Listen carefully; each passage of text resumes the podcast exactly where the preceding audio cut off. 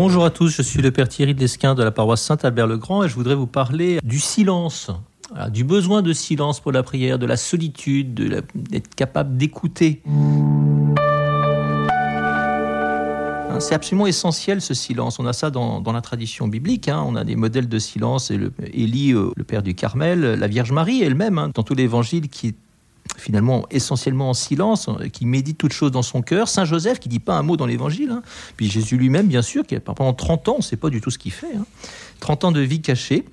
Et puis pendant sa vie publique, on le voit donc au désert 40 jours, on le voit dans ses fréquentes escapades dans la montagne de nuit, hein, avant le lever du jour, et puis, et puis évidemment les premiers euh, moines de l'histoire de l'Église avec Saint Antoine euh, du désert, etc. Donc le silence est une constante de la tradition chrétienne, hein. besoin de silence pour rencontrer le Seigneur. Alors le silence, il est d'abord une question extérieure, hein. euh, c'est un contexte. Il existe des prières qui sont orales, qui sont vocales, qui sont liturgiques. Elles ne sont pas ce cœur à cœur que permet la prière d'oraison pourrait parler de l'adoration, j'en parlerai peut-être euh, dans une autre émission, qui conduit à la contemplation du bien-aimé. Ça, c'est autre chose, c'est quelque chose de spécifique. L'enjeu, c'est le recueillement, et le recueillement suppose des conditions très concrètes. D'ailleurs, c'est vrai pour toute tâche un peu intellectuelle euh, sérieuse. Hein. Le savant, le chercheur, le philosophe, le penseur, le comptable ont besoin d'un peu de silence, hein, sinon on n'y arrive pas. Alors dans le principe, le mode d'emploi nous est donné par l'Évangile, par Jésus, hein, Matthieu 6, 6. Lorsque tu voudras prier, entre dans ta chambre, ferme la porte hein, sur toi et prie ton Père dans le secret. Ton Père qui voit dans le secret te le rendra. Tout est dans ce fameux secret. Donc la porte peut être perçue de manière symbolique, évidemment, mais elle est d'abord très très concrète. Hein. Il faut mettre un peu de silence. Le problème de la civilisation dans laquelle on vit, c'est qu'elle est extraordinairement bruyante et agitée. En fait, pour avoir du silence, il, faut, il y a une action. Hein, c'est une action négative, c'est se taire, hein, faire taire ce petit membre agité dont parle Saint Jacques et qui a du mal à, être mortifié, hein, la langue, la langue qui, dit plein, de bêtises, nos bavardages, nos, tendances à extérioriser un peu tous les trésors de notre âme, en fait, sont profondément nuisibles à la vie spirituelle. Donc apprendre à se taire non seulement dans la prière, mais aussi en dehors de la prière. Apprendre le silence, apprendre le recueillement. Ça, c'est le silence extérieur. Mais alors, le silence extérieur, ça suffit pas du tout. Parce qu'il y a un enjeu évidemment de silence intérieur, hein, pour entendre ce doux murmure d'une brise légère, toujours un roi 19, hein, le prophète Élie, ce silence, cette, très mystérieuse parole de Dieu qui, qui, est d'une subtilité telle qu'à moins d'être tout à fait disponible pour elle, on ne la remarquera pas. Hein. Au, premier chapitre de Saint Jean, on a deux disciples de, Jean-Baptiste, dont André, qui entendent Jean-Baptiste désigner Jésus comme l'agneau de Dieu qui enlève le péché du monde. Alors ils suivent Jésus, Jésus se retourne et leur dit Qu'est-ce que vous cherchez? Maître, où demeures-tu? répondent-ils. Jésus leur dit, venez et vous verrez. Et Saint Jean nous dit qu'ils l'accompagnèrent et qu'ils virent où ils demeurèrent, et ils restèrent auprès de lui ce jour-là. Alors on serait tenté de se demander, mais de quoi est-ce qu'ils ont parlé? Or, précisément, ben, on ne sait pas. Hein. ça ne nous est pas dit. Ce qui est important, c'est qu'ils soient restés avec lui, hein, en sa compagnie, en sa présence. On a un petit peu la même idée que les pèlerins d'Emmaüs, hein, c'est qu'ils racontent plein de choses, Jésus leur raconte plein de choses, mais on ne sait pas quoi. Ce qui est important, c'est pas ce qui a été raconté. Ce qui est important, c'est qu'ils ont été avec lui. Et la conclusion d'André, c'est, il va voir son frère Simon, nous avons trouvé le Messie. Il y a des silences qui sont très riches, qui sont pleins. Il y en a d'autres qui sont très pauvres. Maurice Metterling, qui était prix Nobel de littérature au début du XXe siècle, c'est un Belge, évoquait un moment des relations avec un de ses amis. Il disait Nous ne nous connaissons pas encore, nous n'avons pas encore osé nous taire ensemble. C'est l'idée de, Pascal. Hein. En amour, le silence vaut mieux qu'un long discours. Eh bien, avec Dieu, il suffit d'être là, de vouloir être là, avec lui, offert. Il n'est pas nécessaire de parler ou de faire quelque chose. La parole de Dieu, elle, elle, vient du silence, elle conduit au silence. Il y a une parole extraordinaire de Saint Jean de la Croix qui dit Le Père du ciel a dit une seule parole, c'est son Fils. Et il l'a dit dans un éternel silence. C'est dans le silence de l'âme qu'elle se fait entendre. Vous voyez, c'est pas notre expérience du monde, parce que dans le monde, tout ce qui est grand, tout ce qui est gros, tout ce qui fait du bruit. Hein. Une cascade, un, tremblement de terre, l'océan, du tonnerre, ce que vous voulez, ça fait beaucoup de bruit. Mais Dieu, lui, est dans l'éternité, il n'est pas dans le temps. C'est pour ça qu'il est éternellement silencieux. Sa parole se dit dans le silence. C'est assez curieux. Hein Comment est-ce qu'on va traduire des choses, une chose pareille?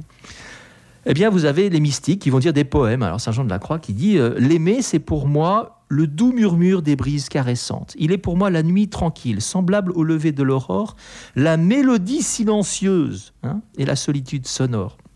Dieu parle dans le silence. Et seul le silence sans pouvoir exprimer Dieu dans sa pureté. Hein. On a ça dans le livre de la sagesse au chapitre 18 alors qu'un silence paisible enveloppait toute chose et que la nuit parvenait au milieu de sa course rapide, du haut des cieux, ta parole puissante s'élança du trône royal, du silence. Alors, ça veut dire quoi? Eh bien que dans les profondeurs du silence, c'est là que nous pouvons trouver le Seigneur. Et quand l'homme spirituel y parvient, eh bien il va, il défendre ça avec, avec jalousie, parce que c'est absolument primordial pour sa vie. Petite difficulté, c'est qu'on ne parvient pas soi-même à se mettre dans un tel état de silence plein. Hein. C'est l'affaire de la grâce. Et nous avons à nous disposer, nous rendre disponibles pour que Dieu puisse le faire en nous. Le problème, c'est qu'il y a en nous un vacarme intérieur pas possible.